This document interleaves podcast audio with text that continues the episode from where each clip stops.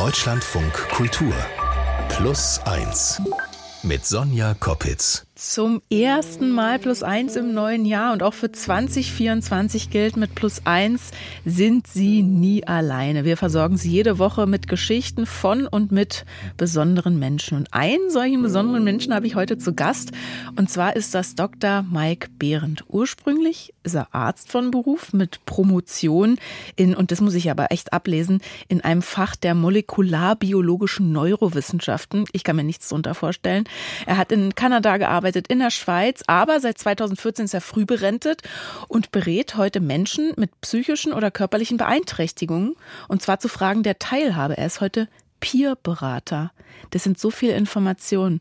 Ähm, das müssen Sie erstmal verarbeiten. Und ähm, Mike ist äh, in diesem Beruf, glaube ich, sehr, sehr gut.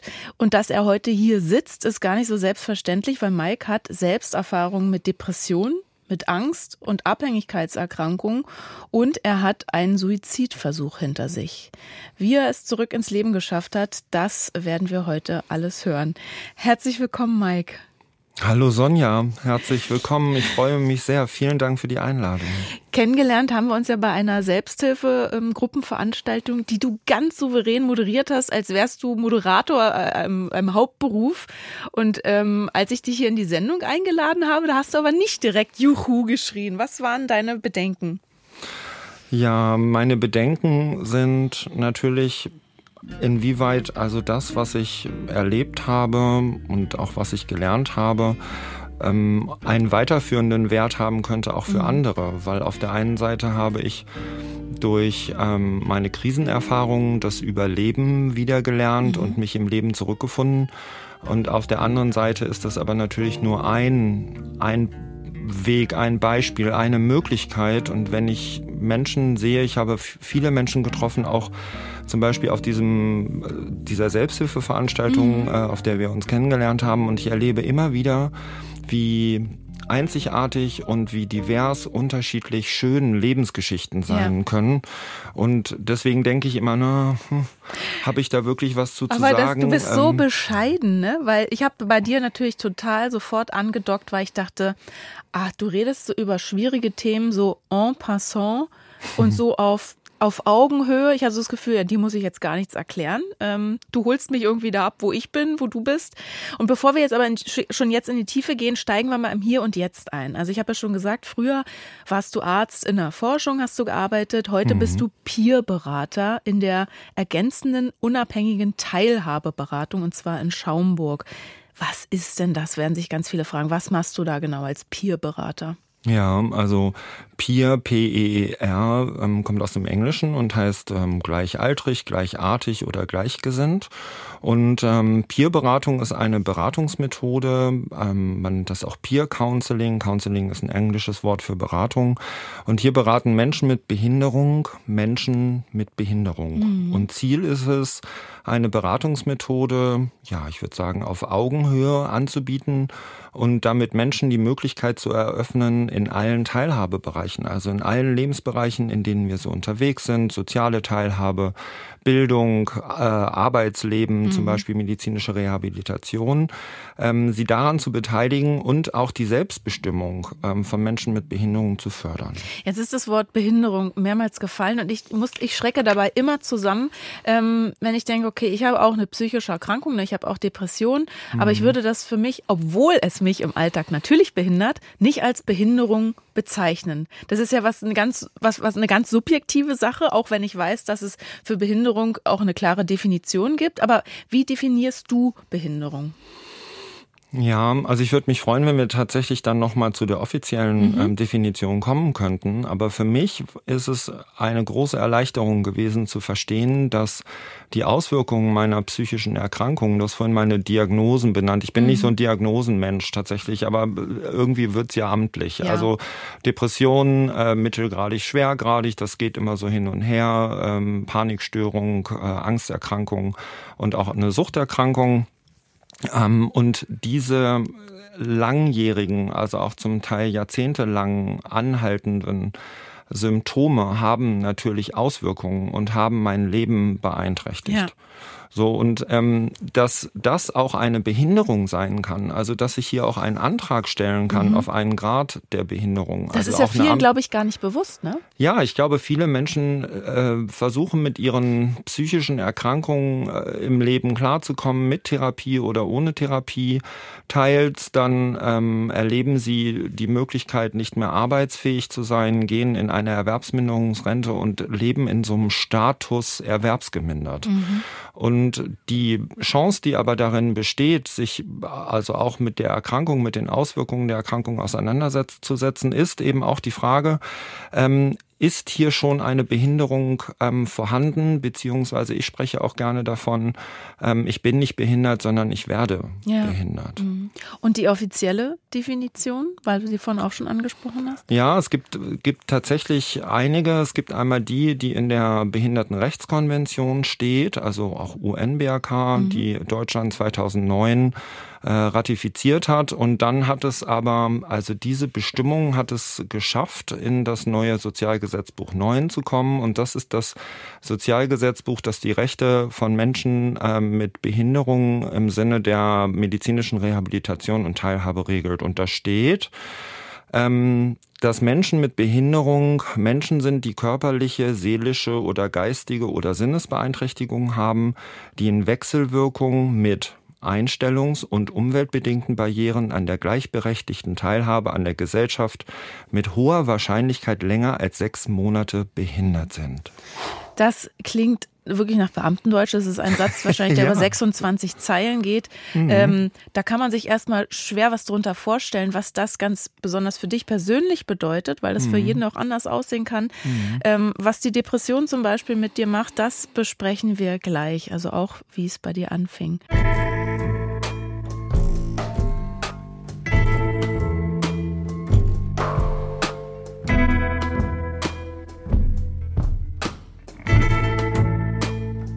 Mike, du bist ja Baujahr ähm, 73. Du mhm. beschreibst dich rückblickend so als ähm, ängstliches Kind, das lernen musste, die Emotionen der Eltern zu kompensieren. Mhm. Ich sage ja über mich immer, ich bin, glaube ich, das einzige Kind mit einer glücklichen Kindheit, zumindest hier in Berlin.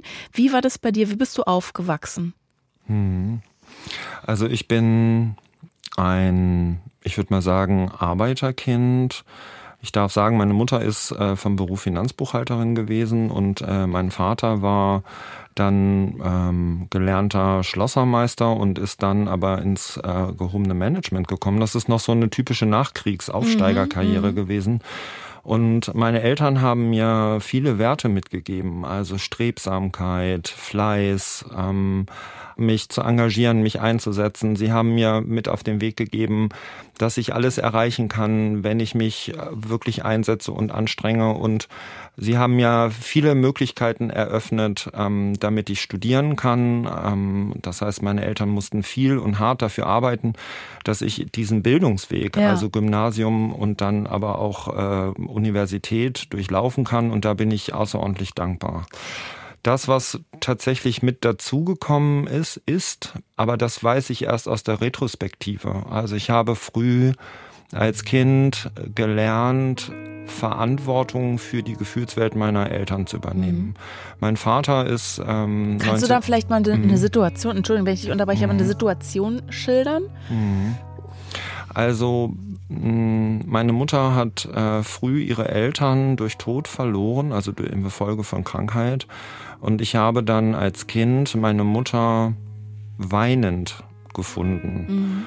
Und das hat mich natürlich als Kind, also schon mit vier, fünf, sechs, sieben Jahren, hat mich das sehr berührt. Und ich habe dann gelernt, wenn ich zu meiner Mutter gehe, dass sich diese Stimmung verändert. Mhm. Also, ähm, dass diese Traurigkeit, die sie hat, ähm, dass ich Einfluss nehmen kann, indem ich sie in den Arm nehme oder vielleicht auch, ähm, ja, mit ihr anfange zu lachen und ich da was bewirken kann. Was ja was total Schönes ist. Auf jeden Fall. Also das, das hat äh, für mich, äh, ich bin da heute immer so ein bisschen noch ambivalent, mhm. ähm, weil das wäre ja das natürliche Trösten, ja. was wir jetzt irgendwie so sagen. Und das ist ja auch, glaube ich, wichtig. Aber, Aber hast du dich verantwortlich gefühlt für die Stimmung deiner Mutter oder? Ja, weil ich habe das nicht einordnen können. Mhm. Ich habe das oft auf mich bezogen. Ich habe gedacht, dass ich gegebenenfalls Anteil daran habe, dass meine Mutter traurig ja. ist ähm, weil das auch meistens in Situationen, in Konfliktsituationen kam. Ähm, also das heißt, wir haben ja, eine Auseinandersetzung gehabt, wie so Mutter und Kind. Und dann auf einmal wurde meine Mutter traurig und äh, fing an zu weinen. Und dann habe ich gedacht, ich habe was falsch gemacht. Was ja als Kind auch erstmal, also ich erinnere mich selbst, äh, ein Schock immer ist, wenn die Eltern, das sind ja die, die Schutzpersonen, also die einen mhm. beschützen, die, die Erwachsenen, wenn die auf einmal weinen und dann so verletzlich sind. Und natürlich kommt das vor. Und ich finde es aber wie schön, wenn Erwachsene Erwachsene vor Kindern weinen können.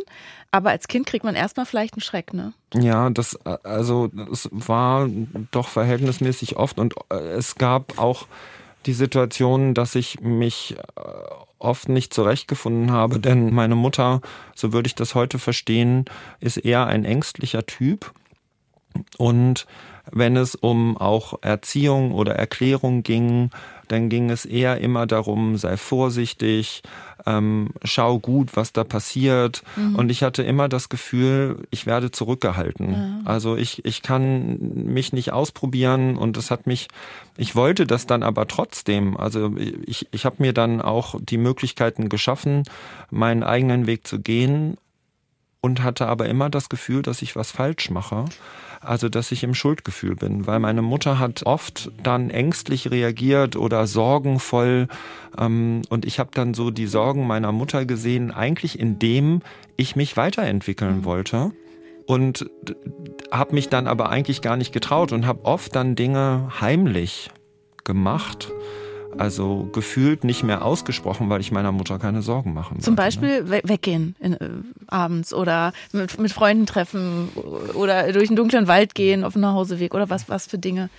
Ja, das ist also, heute bin ich, seit drei Jahren bin ich mit meinem Mann verheiratet und ich bin wirklich glücklich, aber ich habe mich erst mit 28 Jahren geoutet. Mhm.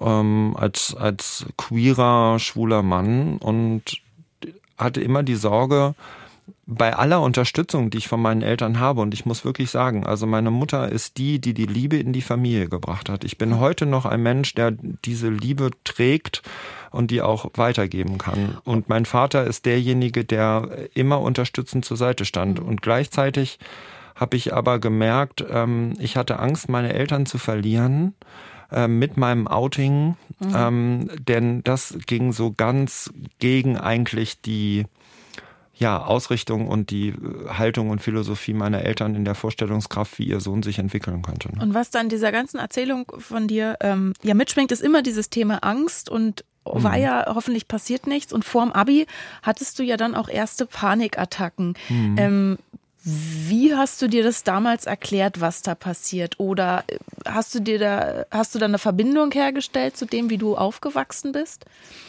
Also ich habe 1993 Abitur gemacht und die Panikattacken kamen tatsächlich äh, im Rahmen des schriftlichen Abis. Ich wusste aber gar nicht, dass das, was ich da empfinde, eine Panikattacke ist, mhm. sondern ich habe es als etwas genommen, das äh, ganz natürlich ist. Meine Schulkameraden haben alle gesagt, ach naja, Angst ist doch normal. Ich habe auch Angst. Ne? Also ist doch logisch, dass man da jetzt Lampenfieber hat. Und ich weiß noch, ich bin tatsächlich ausgerastet zu Hause. Also ich bin weinend äh, und auch schreiend äh, durch die Gegend gelaufen. Und äh, meine Eltern haben dann versucht, Hilfe zu suchen, indem sie dann zu unserem Hausarzt gegangen sind. Und der hat dann meinem Vater Beta-Blocker mitgegeben. Das ist ein äh, Medikament, das eigentlich, äh, das ist ein Herzmedikament, kann ja. man sagen. Und das ist ein Blutverdünner, oder? Nee, das ist kein Blutverdünner, so. sondern das beruhigt das Herz. Mhm, also es, mhm. es, regelt so den Herzrhythmus. Gut, du hattest aber keinen Herzinfarkt, sondern eine Panikattacke. Ja, ich hatte eine Panikattacke, ja. Mhm. Deine erste Diagnose hattest du dann 2010 ja erst, muss man sagen, wenn du ja schon vor dem Abi Panikattacken hattest, aber 2010 dann eben eine Diagnose. Was hat man dir denn damals attestiert und was hat das mit dir gemacht? Ja, damals war ich in der Schweiz und ähm, hatte dort ein Arbeitsverhältnis angefangen als Dozent ähm, in der, im Anatomischen Institut der Uni Basel und ich habe für mich gemerkt, ich war völlig überfordert. Ich kam einmal mit dem Wechsel nicht klar. Ich war aus Kanada nach Deutschland, von Deutschland wieder in, also in die Schweiz gewechselt beruflich. Ähm, mein soziales Umfeld war also äh, minimal äh, weit weg. Also ich sag mal, Familie, Freunde waren weit weg. Und ich kam dann dort an, habe versucht, da Fuß zu fassen und kam auch mit ja, meinem Arbeitsumfeld, den Arbeitsinhalten, dem Forschungsbetrieb, in dem ich war, nicht klar und äh, ich konnte einfach nicht arbeiten. Und dann äh, habe ich gedacht, naja, ich muss ja zum Arzt gehen, wenn ich irgendwie jetzt eine Arbeitsunfähigkeitsbescheinigung mhm. brauche. Und kam dann zu einem Arzt in Basel, den ich natürlich nicht kannte, der mich auch nicht kannte und der hörte mir nur 20 Minuten zu und diagnostizierte mir eine Anpassungsstörung. Bam. Mhm. Das musst du erst mal erklären. Anpassungsstörung hört sich so an wie, du bist ein störrischer Typ und hast jetzt keinen Bock auf deinen neuen Job. Also an. ähm, äh, also ein bisschen war es auch so tatsächlich, aber nein, also ernsthaft, Anpassungsstörung bedeutet, dass ich mich sozusagen den Situationen, mhm. den mhm. Herausforderungen, in denen ich bin, äh, ich mich dem nicht ausrichten und auch nicht anpassen kann. Also dass ich vom Prinzip in einer Überforderungssituation bin, auch in einer Krisensituation, die einfach Störung. Im ganzen. Hat man Feld mir nämlich auch schon mal attestiert, da habe ich gedacht, Frechheit. Äh, da ging es darum, ich möchte mich nicht an meine Depression anpassen, die hat sich gefälligst an mich anzupassen. Ich habe da keinen Bock drauf, die zu haben. Und schwupps hat man eine Anpassungsstörung, kann man auch so ähm, salopp vielleicht sagen. Ja, das kann man so sagen, aber von Depression war damals noch gar keine mhm. Rede und äh, von Angst auch nicht. Und ich habe, äh, als mir der Arzt dann auch noch Psychotherapie verordnet hat, mhm. habe ich dann für mich gedacht, Moment mal, nee, also also es ist ja die Arbeit, die mich stört. Also damals war für mich noch die Ausrichtung, ich werde ungerecht behandelt am Arbeitsplatz. Mhm. Also auch von meinen Vorgesetzten. Also zum Teil stimmte das auch, aber zum Teil war ich auch nicht mehr in der Lage, eigentlich, also aufgrund meines, meiner gesundheitlichen Situation, mich den Herausforderungen, die natürlich an diesen Arbeitsplatzwechsel gebunden sind oder damit verbunden sind, mich denen anzupassen. Mhm. Und ich habe das abgelehnt. Also ich habe gesagt, Psychotherapie schon mal gar nicht. Also ich bin noch nicht verrückt. Also ich mag so die, das Reproduzieren von Stereotypen nicht, aber damals ging mir das wirklich als erstes durch den Kopf. Und dann habe ich mich auch geschämt, weil ich, also als Arzt und dann auch noch psychisch krank, das kann ja wohl nicht sein. Und ein Mann. Und ja, das bestimmt auch. Also Mann, also immer stark sein, beziehungsweise auch von zu Hause aus geprägt. Du kannst alles erreichen, was du möchtest. Eigentlich ja ein wunderbarer Satz zur Selbststärkung.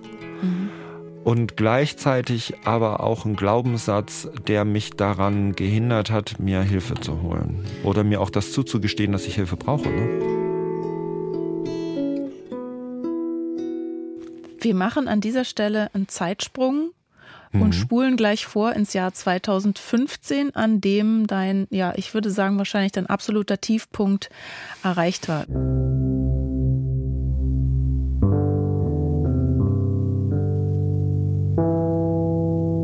Wir sprechen hier bei Plus Eins jetzt gleich über das Thema Suizid. Wenn Sie das nicht hören wollen oder nicht hören können, spulen Sie vor und wenn Sie Hilfe brauchen, können Sie sich rund um die Uhr an zum Beispiel an die Telefonseelsorge wenden unter 0800 111 0111 und mehr Anlaufstellen finden Sie auch im Internet, unter anderem bei der Deutschen Depressionshilfe. Denn was viele unterschätzen, eine Depression ist eine potenziell tödliche Krankheit. Suizidgedanken sind ein Symptom der Depression. 90 Prozent der depressiven Menschen haben Suizidgedanken, hatte ich auch. Es ist wichtig, darüber zu sprechen. Und das mache ich mit meinem Gast Mike Behrendt heute.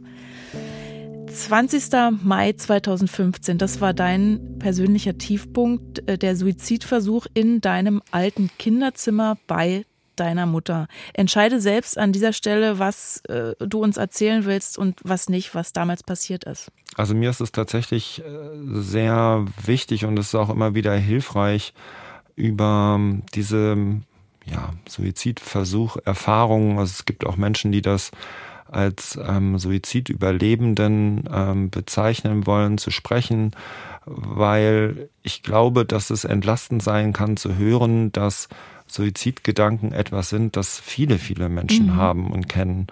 Und heute habe ich verstanden, dass diese Suizidgedanken, die ich übrigens auch immer noch, immer wieder mhm. habe, ähm, dass sie eigentlich ein Ausdruck von, von Hoffnungslosigkeit gegenüber Lebensproblemen sind, die scheinbar unlöslich sind. Mhm. Das heißt, sie sind auch Ausdruck eines Zustands höchster existenzieller Not in äh, akuten Lebenskrisen. Und ich kann damals sagen, 2015 war für mich die Zeit, das hat eigentlich schon 2012 angefangen, dass ich, äh, ich habe meinen Job verloren in der Schweiz. Ähm, das war dann ein Auflösungsvertrag. Ich habe dann in der Gastro gejobbt und ähm, ich war dann überschuldet in der Schweiz. Ich musste das Land verlassen. Meine Schwester hat mich damals gerettet mit einem mit einem mit einem Umzugswagen und hat dann alle meine Sachen aus der Wohnung, aus der ich auch raus musste, weil ich die Miete nicht mehr zahlen konnte, dann nach Deutschland verfrachtet. Mhm. Und dann äh, bin ich natürlich wieder bei meiner Mutter. Also was heißt natürlich? Also meine Mutter hat, mein Vater ist zwischenzeitlich äh, 2012 auch in dem Jahr im Januar verstorben, mhm. was auch für mich noch eine außerordentliche Krise war. So so der Mensch, an dem ich mich gemessen und gerieben habe, war nicht mehr. Ja. Und das hat dazu geführt, dass ich, dass meine Mutter mir freundlicherweise dann einen Zugang äh, in mein Elternhaus wieder ermöglicht hat. Und ich saß dann arbeitslos in meinem Kinderzimmer fest. Das war auch noch so eingerichtet, wie ich es äh, verlassen habe. Und ich habe ja auch eine Suchterkrankung. Ich bin 2006 das erste Mal tatsächlich mit äh, harten Designerdrogen mhm. in Kontakt gekommen. Kokain, Crystal Meth, ähm, Ketamin, äh, GHB, was auch immer ähm, so auf dem Markt erhältlich war. Und das hat auch weiterhin stattgefunden zu Hause und die Schulden äh, wurden immer höher. Meine Mutter hat versucht, mit ihrem Geld, das sie noch hatte, diese Schulden zu bezahlen. Und das war aber auch irgendwann nicht mehr möglich, sodass meine Mutter mir klar gesagt hat, A, kann sie es gesundheitlich nicht mehr schaffen. Meine Schwester hat mir dann erklärt, dass äh, meine Mutter unter Herzrhythmusstörungen, also oder Herzrhythmusstörungen entwickelt hat und dass ich unbedingt zur Schuldnerberatung müsse mhm. und ähm, dass ich das klären muss. Und das war mir, ich fand das eine Frechheit, eine Unterstellung. Also wie kann man mir sowas sagen? Und ich habe es dann aber doch gemacht und der Schuldnerberater hat mir damals erklärt, dass vielleicht eine rechtliche Betreuung für mich ganz gut wäre.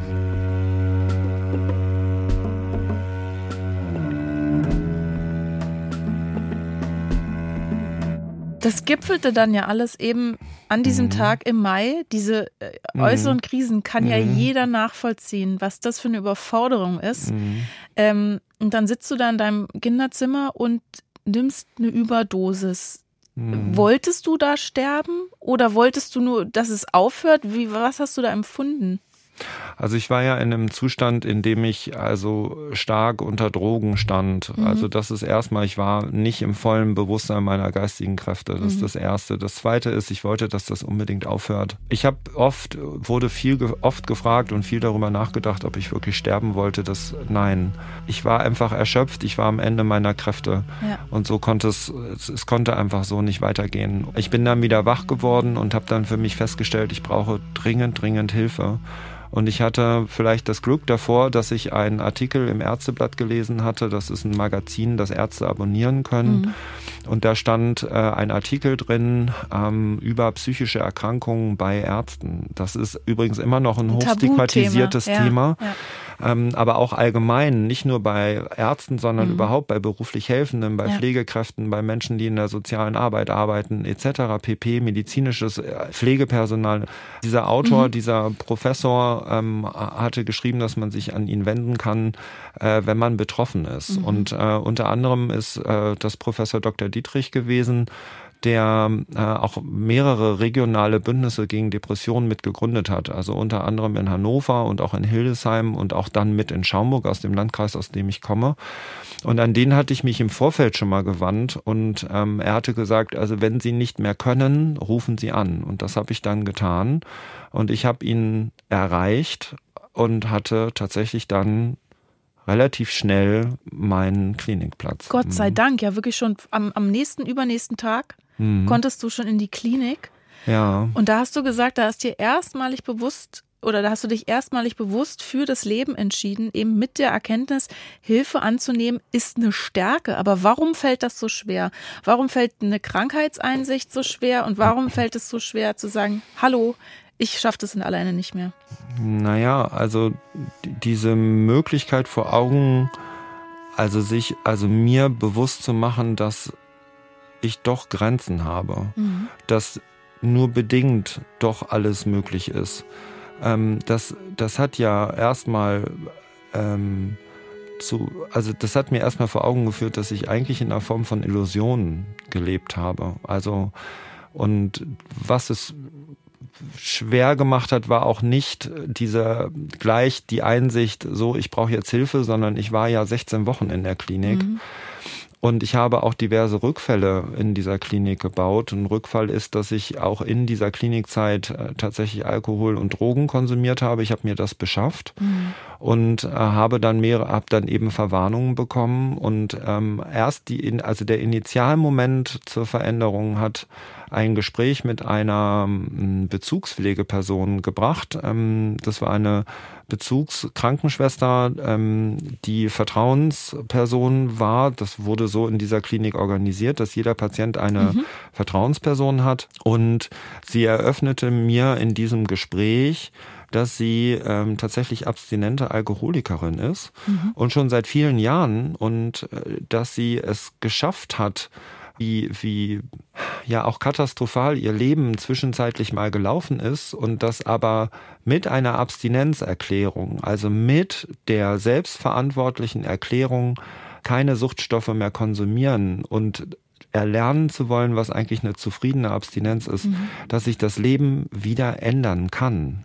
Und das hast du ja, glaube ich, auch das äh, ähm, war das, was du gelernt hast, Dinge zu ändern, die du ändern kannst und Dinge, die du nicht ändern kannst, so zu belassen.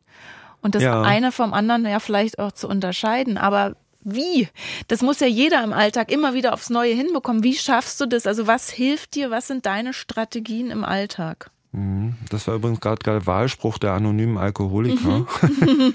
den du so schön zitiert hast. Also vielleicht ist es die Demut, die ich erworben habe, dass ich Kräfte in mir habe, die selbstzerstörerisch sind. Ähm, mir hat mal eine Ärztin, die selber an Depressionen erkrankt ist, dieses Wort genannt, nämlich, dass sie hat eine Hochleistungsdepression. Hm. Das hat mir die Augen geöffnet. Also ich bin jemand, der sich immer, also durch seine Form von Engagement, Einsatz, auch für die Sache, auch getrieben durch die eigene Angst vor Versagen, sich außerordentlich erschöpft Mhm. Und ich mich auch ein Stück weit immer selber in die Depression und auch in die Panik ähm, treibe.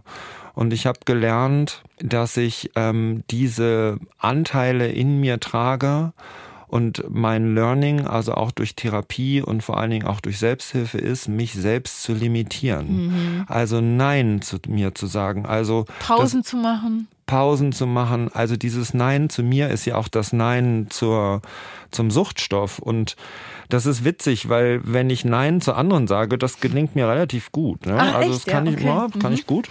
Das kann ich nämlich schwer. Das habe ich, ich auch gelernt, aber das war früher auch nicht so schwer. Aber Nein zu mir, das ist jetzt auch wie in der Weihnachtszeit, da liegt eine Marzipankartoffel. Und ich denke auch, du einsames kleines Stückchen, ähm, du bist doch jetzt ganz traurig. Und dann Schwupps aber zu mir weg. zu sagen, nein, mhm. Du möchtest das jetzt nicht. Und jetzt kannst du eben durch deine ganzen Erfahrungen, die du ja selbst am eigenen Leib leider machen musstest, andere ja ganz anders abholen ne, in deiner Arbeit als Peerberater. Du kannst ja wirklich auf Augenhöhe mit den Menschen umgehen, die vielleicht ähnliche Erfahrungen gemacht haben. Warum kannst du so besonders gut anderen Menschen helfen, im Gegensatz zu vielleicht professionellen BehandlerInnen? Also ich würde äh, ungern tatsächlich jetzt sagen, also wir sind besser als die anderen. Also ich glaube, das anders halt. Anders, genau. Also das steckt ja in EUTB. Also EUTB heißt ergänzend unabhängige Teilhabeberatung. Das ist und da, wo du arbeitest. Das ist da, wo ich arbeite. Und äh, ich glaube, das, was wir machen, wir sind äh, BeraterInnen mit und ohne Behinderung, die Menschen mit und ohne Behinderung zum Thema medizinische Rehabilitation und Teilhabe beraten. Und ich glaube, das, was vielleicht ähm, der Wert von, von Peer-Beratung ist, dass äh, Menschen auf Augenhöhe dahingehend beraten werden, dass sie erstmal ankommen können mit mhm. ihren Anliegen. Also oft ist es, es gibt Menschen, die kommen und haben eine ganz klare Frage zum Teilhaberecht. Die kommen gut informiert mit Paragraphen aus dem Sozialgesetzbuch 9 und sagen, wie kriege ich das? Wie mhm. kriege ich diese Leistung? Wo kann ich diesen Antrag stellen? Und dann gibt es aber, und das ist eine Großzahl der Menschen, die zu uns kommen und sagen, ja, also mir hat meine Frau, mein Arzt oder auch äh, wer auch immer gesagt, ich soll hier mal hinkommen, ich kriege hier Hilfe. Mhm. Und dann ist eigentlich so unsere Frage, Musste erstmal ähm, was rausklamüsern. Ja, ne, was, was, was bringt sie jetzt her? Also es hört sich jetzt erstmal nicht an, als wären sie jetzt völlig hoch erfreut, ähm, jetzt in dieser Beratungsstelle zu sitzen, sondern aber sie sind ja immerhin gekommen. Also sie haben ja diese Hürde geschafft, denn viele würden ja wegbleiben, die würden es gar nicht wagen mhm. und oder sich trauen. Und diese Menschen sind jetzt einfach da. Und da ist es hilfreich, äh, mit Menschen ins Gespräch zu kommen und zu sagen, wow, was Sie hier erlebt haben, das kenne ich auch. Ja. Und sobald dieses, das kenne ich auch oder meine Erfahrung dazu ist, da entsteht auf der anderen Seite oft so ein, so ein, ja, oh, wirklich, Sie wie, kennen das auch. Ja, wie dieses Ausatmen, was du gerade gemacht hast, ist da total sinnbildlich. Für so eine Erleichterung. Ah, da ist jemand, der kennt es, da muss ich vielleicht gar nicht so viel erklären. Ja, und äh, also die Möglichkeit mit Menschen zusammen partizipativ, also sozusagen im Zusammenwirkung etwas möglich zu machen, Projekte auf den Weg zu bringen, Menschen zu erreichen, Menschen dahin zu befähigen, selbstbestimmt ihr Leben wieder in die Hand zu nehmen. Ich muss dir sagen, das erfüllt mich mit so viel mhm. Dankbarkeit ähm, und dass dadurch auch sowas entsteht, dass ich heute in einem Radiostudio sitze. Das ist so abstrus für mich, dass ich denke, wie kommt das? Wie konnte das noch passieren? Ja. Und Siehst gleichzeitig. Du, das Schicksal hat uns zusammengeführt, Mike. Ja, und schwupps, gro großartig, toll.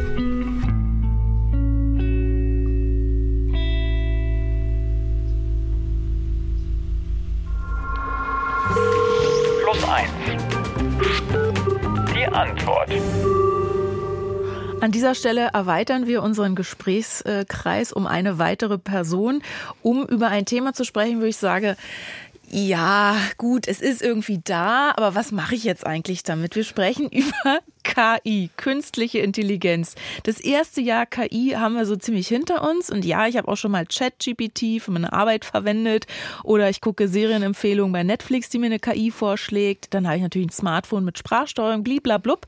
Ähm, ja, aber das Navi, ne? KI ist überall. Das alles birgt Chancen und auch Gefahren, sagt man immer wieder. Und Sie fragen sich vielleicht, muss ich mich jetzt eingehender damit auseinandersetzen? Wie viel KI brauche ich eigentlich im Leben jetzt schon? Und darüber spreche ich mit meinem äh, menschgewordenen Chatbot. Wer weiß. Markus Richter, Experte für alles Digitale hier bei Deutschlandfunk Kultur. Hallo Markus. Hallo. Ähm, wie viel KI, also was, was heute mit KI schon möglich ist, brauche ich denn Hand aufs Herz wirklich?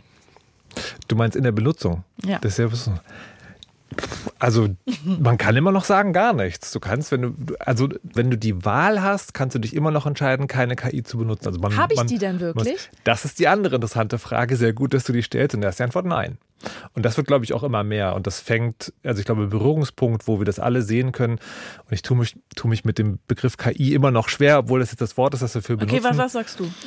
Naja, Chatbots oder maschinelles Lernen oder Algorithmen. Ähm, aber klar, im Sprachgebrauch ist es KI. Und äh, Chatbots ist zum Beispiel sowas, da werden wir früher oder später jeder drauf treffen und drin hängen, wenn wir das nächste Mal irgendeine Hotline anrufen. Genau. Also ich hatte das neulich, den, den total surrealen, abstrusen Fall. Ich habe per Messenger mit einem Service-Mitarbeiter oder einer Service-Mitarbeiterin gechattet.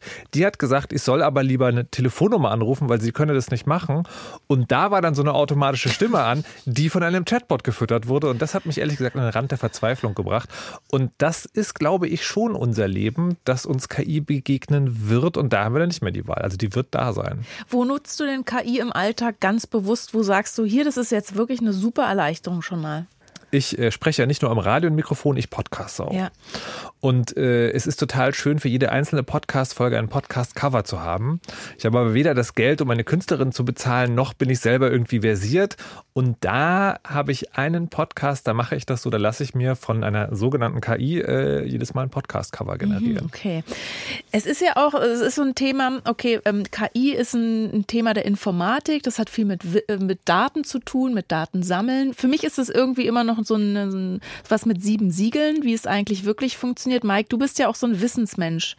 Ähm, wie, wie nutzt du denn KI? Wie stehst du KI gegenüber? Also ich glaube, ich nutze schon seit Jahren KI, ohne dass ich das eigentlich weiß. Also ähm, im Hintergrund, also das Wissen darum äh, habe ich eigentlich nicht so stark, aber das, was ich merke, ist, wo KI sehr hilfreich sein kann, ist gerade auch, wenn es um den Teilhabebedarf von Menschen mit Behinderung geht, nämlich mhm. an Informationen zu kommen. Mhm. Und hier wünsche ich mir tatsächlich ähm, Suchmaschinen, Suchmasken, ähm, den äh, also auch vor allen Dingen Menschen äh, mit Behinderung nutzen können. Also ich denke gerade also auch an Menschen mit kognitiven Beeinträchtigungen und das Thema leichte Sprache. Mhm. Also für mich ist ja zum Teil schon komplexe Sprache, also ich sag mal, diese Sprache, die wir jetzt hier im Radio sprechen, sehr schwer zu verstehen, mhm. dass ich denke, oh, so viele Worte, was könnte ich jetzt jedes ein zweite Wort nachschlagen? Und jetzt stelle ich mir aber vor, wie können eigentlich Menschen mit kognitiven Beeinträchtigungen auch Zugang finden, weil digitaler Teilhabe ist tatsächlich auch ein Recht. Ja. Und in der Medizin ist ja tatsächlich auch schon viel in der Forschung mit KI ähm, experimentiert worden oder wird äh, experimentiert in Sachen Diagnostik zum Beispiel, Therapieunterstützung. Markus, aber bei vielen Tools, die wir jetzt so nutzen im Alltag, da stehen wir ja noch ganz am Anfang. Wo rätst du denn von der KI-Nutzung noch ab? Wo macht es überhaupt gar keinen Sinn im Alltag? Wo ist es mehr eine nee, Spielerei? Das, das, ist eine, das ist tatsächlich die falsche Frage, wenn ich das, wenn ich das mal so hart sage. Die richtige Frage ist, wie benutze ich KI richtig, wenn ich mhm. sie benutze? Und da ist die wichtige Frage, verstehe ich, wie das funktioniert? Mhm. Und da meine ich jetzt nicht, bin ich sozusagen ein äh, Informatikprofessorin und weiß, wie das neuronale Netz in die Tiefen funktioniert, sondern bin ich mir zu jedem Moment meiner Tätigkeit mit der KI bewusst, dass das, was da passiert, maschinell ist ja. und von Menschen gemacht. Das ist total wichtig. Mhm. Also die eine, sozusagen Neujahrsvorsätze. Das eine, was ich mir vorgenommen habe. Also ist, ich setze mich vor ChatGPT und frage ChatGPT, was soll ich mir für dieses Jahr 2024 vornehmen? Kannst du machen. Und dann musst du aber im Klaren sein, dass das, was da rauskommt, nicht ein Ding ist, nicht eine Person, nicht ein Bewusstsein, sondern ein Algorithmus. Ich habe im letzten Jahr auf einer KI-Konferenz einen Professor die einfachste Erklärung, und die ist wirklich sehr einfach abstrahiert. Ja, das ist sozusagen bitte nicht technisch für die bare Münze nehmen. Aber im Prinzip ist ChatGPT nichts weiteres als ein Wort und ein Algorithmus, würfelt, also weiß die Wahrscheinlichkeit, was ist das nächste Wort, was da kommt. Mhm. Das ist im Prinzip so ein Lückentextausfüller, so ein Wortaneinanderreihe. Das ist nichts Intelligentes. Und das muss man sich mal bewusst sein. Wenn man das immer hat, also dass man das nicht, also A, nicht personifiziert, dem nichts zuschreibt, was es nicht kann, und B, immer bewusst ist, man, das, das wird ja das schöne Wort benutzt, die halluzinieren auch. Also was da rauskommt, das kann einfach Quatsch sein. Ja. Ne, das muss man, dem muss man sich immer bewusst sein. Und was Mike gerade gesagt hat, ne, da sehe ich tatsächlich eine gesellschaftliche Aufgabe, weil für Menschen, die KI benutzen, um in der Welt zurechtzukommen, schafft KI ihre Wirklichkeit. Mhm. Und da müssen wir gesellschaftlich, glaube ich, darauf achten, dass wir sehr genau hingucken, was wird da gemacht, wer kontrolliert die KI und was schreibt er da rein oder welche Trainingsdaten hat er damit. Genau, das sind die, eben diese ethischen Fragen, mhm. wenn wir über Chancen, aber auch Risiken sprechen. Was empfiehlst du uns jetzt zur Weiterbildung in Sachen Benutzung von KI? Wie lerne ich, wie ich das möglichst gut wow. einsetze? Ähm, ja, weil du hast gesagt, das ist eigentlich die, die wichtige Frage oder die richtigere Frage. Genau. Ähm, wie benutze ich diese Teile eigentlich richtig? du erwischst mich jetzt ein bisschen auf dem kalten Fuß, weil ich habe auf der, ich war auf dem Chaos Communication Kongress zwischen den Jahren und da hat eine Forscherin, eine KI-Forscherin einen Vortrag gehalten mit dem Ziel, das ganz einfach zu erklären, so dass es jeder versteht. Auch das ist sozusagen schon kompliziert, aber man kriegt dann so eine Idee davon, was es sein kann. Das ist das eine. Und das andere ist, ich glaube, was auch immer man gerade interessant findet, ein ChatGPT, ein Bildgenerierungsding, wenn man das mal nicht nur benutzt, um die Sache rauszufinden oder zu bekommen, die man gerade möchte, sondern da auch anfängt rumzuspielen. Mhm. Also wie kann ich das anders formulieren? Wie verändert es das? Mhm. Oder auch, wenn ich dasselbe drei Stunden später nochmal reinschreibe, dann ist es ja ganz anders. Ne? Mhm. Weil so kriegt man ein Gefühl dafür, dass es eben keine Person ist, kein Bewusstsein, sondern eben eine Maschine, die mehr oder weniger würfelt. Also sehr elaboriert, aber letztlich sozusagen spielt die Würfel. Die Ausgangsfrage war ja eigentlich, wie viel KI brauche ich im Alltag jetzt schon. Und ich sage euch mal was. Ob und wie viel KI Sie im Alltag benötigen, hängt von Ihren individuellen Bedürfnissen ab. Einige Menschen finden KI-Anwendungen in verschiedenen Bereichen äußerst nützlich, während andere möglicherweise weniger darauf angewiesen sind. Diese Abmoderation hat ChatGPT geschrieben. Und das hört man. Das hört man. Stark. Ich habe es auch extra so vorgetragen. Markus Richter, vielen Dank für deinen Besuch. Sehr gerne. Tschüss. Tschüss.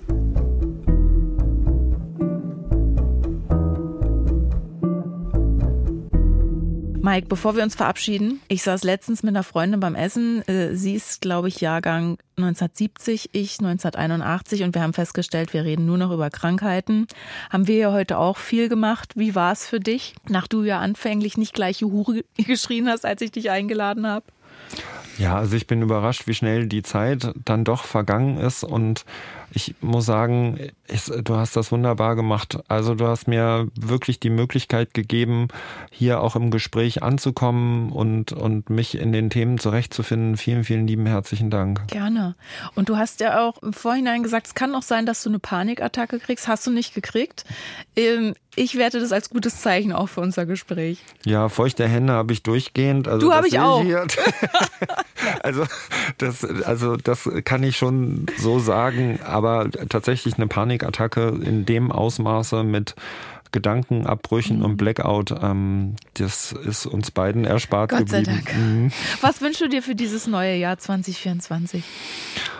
Ich möchte abstinent bleiben, mhm. weil damit steht und fällt tatsächlich mein Leben. Mhm. Ich möchte weiterhin gerne eingebunden sein, Menschen treffen, ähm, Geschichten teilen. Also umso mehr Menschen ihre eigenen Geschichten teilen und damit sichtbar werden, und so größer ist die Erkenntnis, dass wir so viele sind. Ne? Mhm.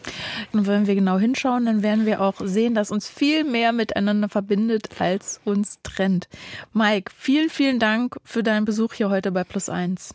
Sehr gerne. Vielen Dank. Alles Gute für euch und das Team. Dir auch. Tschüss. Tschüss.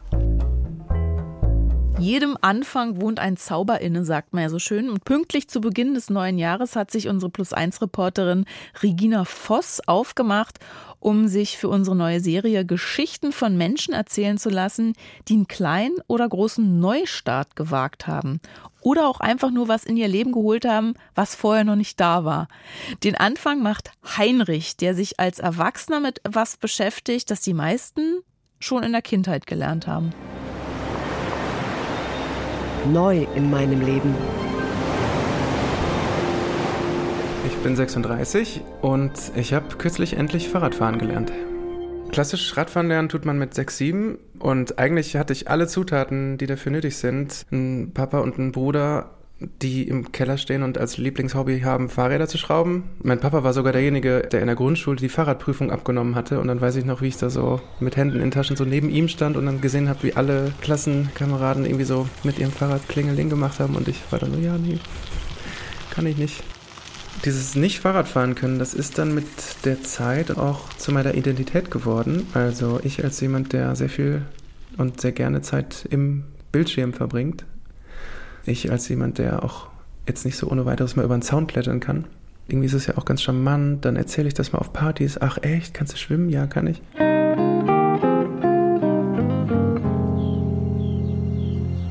Der Impuls, dann irgendwann mal Fahrradfahren zu lernen, der kam zu einem Viertel aus mir selber, zu drei Vierteln von außen, von meiner Freundin, die es irgendwann auch nicht mehr mit ansehen konnte. Und dass ich dann ständig so bei irgendwelchen Fahrradtouren immer sagen muss, ja, nee, sorry, kann ich nicht oder können wir nicht Bus fahren oder so. Und sie meinte, ach komm, ey, das ist so schön und so einfach, lass uns das jetzt mal machen. Und sie hat mir das beigebracht. Wo es dann Klick gemacht hat, war, als meine Freundin mir gesagt hat, ah ja, schau mal nicht auf deine Füße, weil ich habe immer runtergeguckt bei meinen ersten Paddelversuchen. Schau mal auf den Horizont. Und dann habe ich das gemacht, hatte auch so ein bisschen Schiss, weil, hey, ich muss doch gucken, was da unten los ist. Und, aber das war der Tipp des Jahrtausends. Also dieser Tipp an den Horizont zu schauen, hat mich dann zum Fahrradfahrer gemacht. Wenn Sie noch freie Spitzen haben, hören Sie gerne auch unsere andere neue Podcast-Folge dieser Woche. Da lernen Sie Fanny und John kennen, die sich in Marokko ineinander verliebt haben. Aber es gibt da ein Problem bei dieser Liebesgeschichte. Fanny ist Europäerin und John kommt aus Kamerun. Ich soll jetzt auf einmal 400 Euro bezahlen. Und ich soll noch irgend so ein Untersuchungsformular ausfüllen. Eine Karte von meinem Viertel in Dula, wo ich gewohnt habe, malen. Drei Leute, die mich seit meiner Kindheit kennen, auflisten mit ihren Adressen dazu. Alle Mitglieder meiner Familie und deren Adressen.